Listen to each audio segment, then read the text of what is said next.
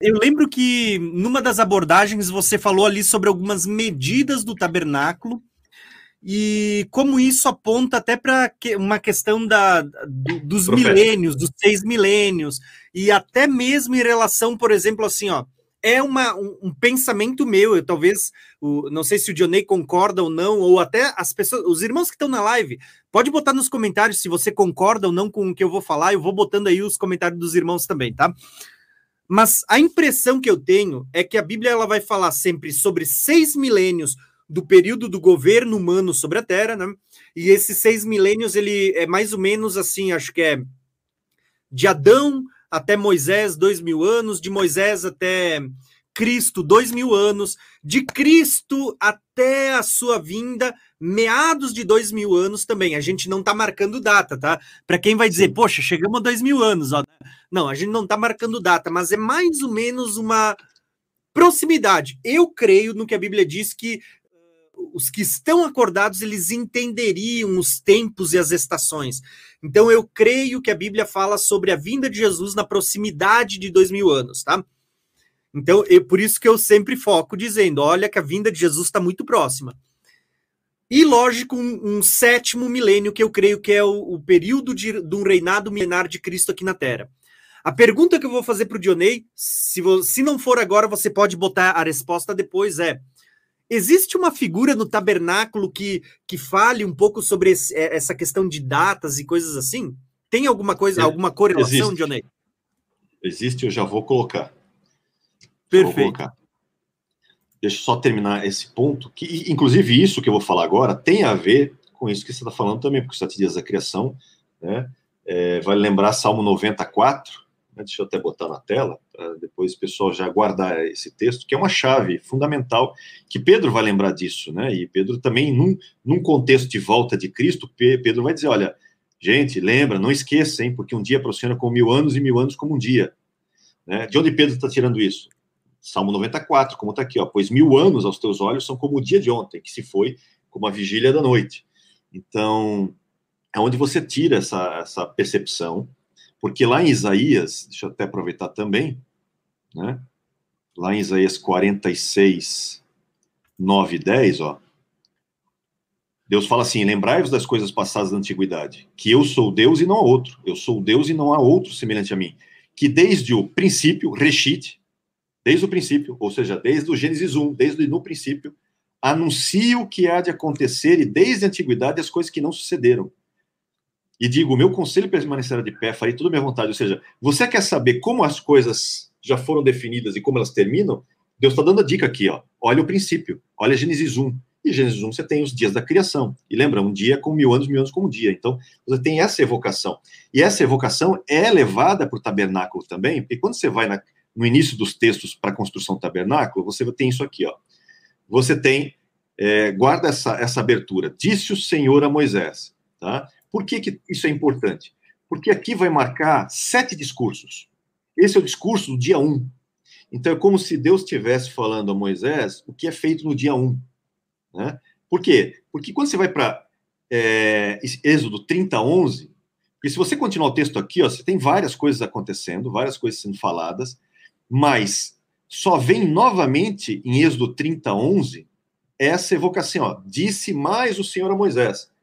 Esse disse mais o Senhor Moisés, o que, que ele está evocando? Um novo discurso. É como se fosse o dia 2. Aí você vai para o versículo 17, ó, novamente, ó, disse mais o Senhor a Moisés. É o terceiro dia. Aí você vai para Êxodo 30, 22. Disse mais o Senhor a Moisés. Agora estamos no quarto dia. Depois você desce um pouco mais, ó, Êxodo 34. Disse mais o Senhor Moisés de novo. É como se ele, cada vez que fala isso, ele está fechando um discurso, abrindo outro. É como se fossem você vai ver que são sete discursos, esse é o quinto discurso agora. Aí você vai para o sexto discurso. Isso é interessantíssimo, porque mostra muita coisa. Ó.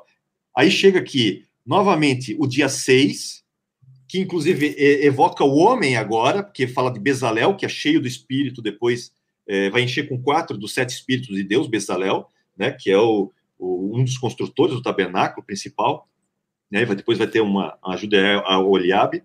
E aí ele termina em Êxodo 31, 12, os, os discursos todos com isso aqui, ó, com o sábado, que evoca o dia sétimo. porque é o, é o sétimo discurso. E no sétimo discurso, ele fala exatamente da questão dos sábados, como sinal.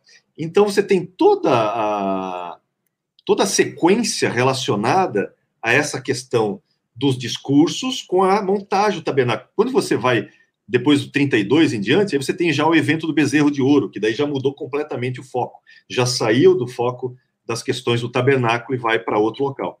Né? Então, por que, que isso é interessante? Deixa eu só parar o compartilhamento e voltar para cá. Né? Por que, que isso é interessante? Porque isso evoca toda essa questão do vínculo do tabernáculo com a criação. Porque lembra, nós falamos, o tabernáculo celeste, aquele que Hebreus fala, é todo o universo. Vale lembrar uma coisa fundamental: o universo, gente, é finito e está dentro de Deus. Quando Deus cria o universo, é, só para botar você num, num certo aspecto, antes de Deus criar o universo, só uma coisa existia: o próprio Deus. Ele existe, ele é, sempre foi. Deus não tem começo e fim. Então, e Deus ocupa tudo, né? Ele é infinito. Lembra disso? Deus é infinito. Deus decide criar. Quando Deus decide criar, não importa onde ele vai criar, qualquer coisa, qualquer lugar que ele for criar, vai ter que criar nele. Porque ele é tudo. Então ele vai ter que abrir um espaço nele, é como se Deus abrisse um espaço. E lembra, Deus é luz e nele não há treva nenhuma. Ou seja, esse local onde Deus habita, não existe treva, é luz em tudo que é lugar mas por causa dessa criação, ele vai abrir um espaço em si, onde ele, como se ele afastasse a sua própria luz, gerando o quê? Um, um ambiente de trevas. Por isso que o termo bará, criar, também tem um sentido, depende do, do modo do, do verbo, que significa engordar. É como se Deus, a partir de um pontinho, ele inflasse, sabe? Como se soprasse, como ele ficasse grávido de um universo. É como se a partir disso, ele cria um universo finito. Né? E esse universo finito está dentro dele. Por isso que Paulo, lá em Atos 17, fala: nele vivemos, nos movemos e existimos. Onde? Nele, dentro dele. Por isso que ele diz assim: eu meço o universo, né? eu meço os céus com a palma das minhas mãos. Né? Simbolicamente, Deus tem mão? Não, Deus é infinito, mas é uma é forma para você entender isso. Né? Não é à toa que, quando, é, falando até do templo, quando Salomão vai inaugurar o templo, Salomão, na oração dele, fala uma coisa profunda. Ele fala assim: Senhor, bem sei que não habitas em templos feitos por mãos humanas. E aí ele continua: inclusive, nem o céu dos céus. Lembra que primeiro céu, segundo céu, terceiro céu, nem o céu dos céus te podem comportar. O que, que Salomão está inferindo? Salomão está dizendo o seguinte: Deus, Deus está tão grande que esse universo não, não cabe aqui dentro. Se tu entrar como tu és, destrói o universo. o universo deixa de existir, acabou o universo. Né? Então ele sustenta todas as coisas com a palavra do seu poder. Tudo é sustentado por ele nesse, nesse pacote. Então, lembra que toda a questão do princípio evoca essa criação e o tabernáculo celeste é essa criação toda. Né? E por que, que isso é profético também, como o Tiago comentou? Deixa eu, deixa eu refazer o meu tabernáculo aqui uma carinha um pouquinho mais bonitinha, só para mostrar né? um detalhe. Então vamos voltar ao tabernáculo. Tá? Aqui eu tenho santuário. Se eu não me engano, o tabernáculo foi montado e desmontado umas 40 vezes no deserto, né?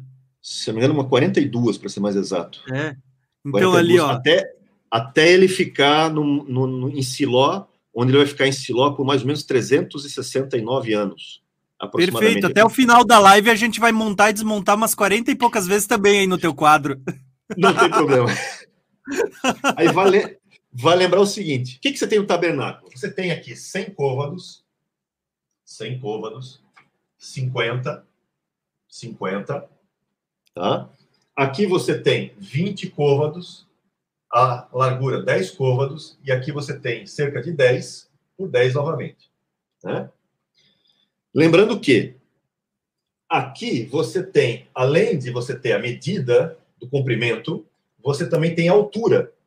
A altura disso aqui é 5, tá? 5 côvados. E a altura aqui é 10 côvados, tá?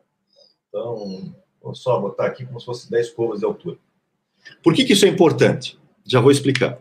São três níveis. É como se Deus estivesse evocando três é, eventos na história. Tá? Primeiro evento. o evento relacionado ao átrio. Então, eu não vou ter como calcular o volume do átrio, porque eu não tenho a dimensão aqui dessa largura, que aqui é uma cerca, tá, gente? Depois a gente mostra uma, uma figura que tem é uma cerca, que é um pano, na verdade. E lembra, eu tenho a medida de comprimento e eu tenho de altura, não tenho a largura. Então, eu posso calcular não volume, mas posso calcular a área. E a área que eu tenho, ó, 100 mais 100, 200, 250, 300. Então, eu tenho de área aqui, ó, deixa eu botar aqui, 300, por 5 de altura, o que me dá 1.500 côvados. Aqui vou botar CV ao quadrado, tá? Côvados quadrados. Depois eu explico o porquê. Então, esse é o primeiro nível. Depois eu tenho o segundo nível aqui, que é o lugar santo. E o lugar santo eu tenho 20 por 10 por 10 de altura. Então eu tenho 20 vezes 10 vezes 10, que vai me dar 2.000, também côvados, só que agora cúbicos. Ok? Porque aqui eu tenho a informação de os três que eu preciso para fazer o volume. E por último, eu tenho o quê? Eu tenho aqui né, o Santíssimo, que é 10 por 10 por 10. Né? 10 por 10 por 10, que dá mil. O que também aqui, só um adendo, um parênteses, essa questão 10 por 10 por 10 que dá mil. Lembra, um dia para o Senhor é com mil anos, né? Então fala do Aleph, Aleph é a primeira letra, tá? Aleph é a primeira letra, que vale um mas Aleph também se escreve Elef, que é mil. Então, a letra Aleph, ela vale um no, no hebraico, mas ela também simboliza o mil. E uma coisa muito curiosa, Aleph é um, é um nome que representa Deus, porque ele é o primeiro, ele é o número um de tudo, né? E há vários nomes de Deus. Mas olha uma coisa curiosa. Quando você pega o, o Aleph, você pega o nome de Deus, Yud Rei Vav Rei, que vale 26. Você pega Elohim, que vale 86, e você pega Jesus, que é Jesus, que vale 888, você soma 888 mais 86 mais 26, sabe quanto dá? Mil.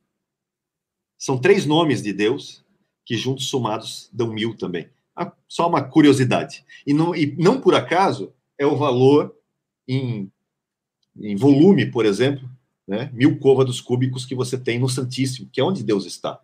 Né? E lembra que são três medidas para você conseguir volume. Por que, que isso é importante? Porque quando o tabernáculo é montado, tá?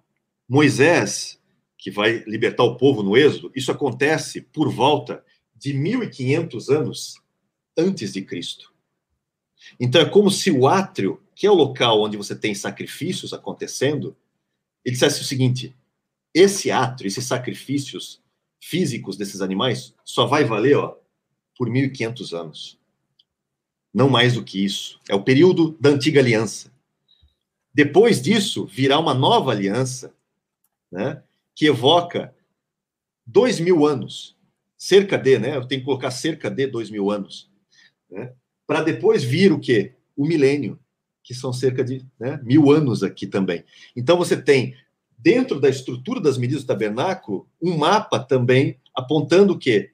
Esse tempo que faltava para se cumprir, os 1.500 anos da antiga aliança, os dois mil anos agora que nós temos da, da primeira vinda para a segunda vinda de Cristo, e os mil anos de milênio, onde ele será efetivamente rei no trono, também na terra, né? efetivamente na terra.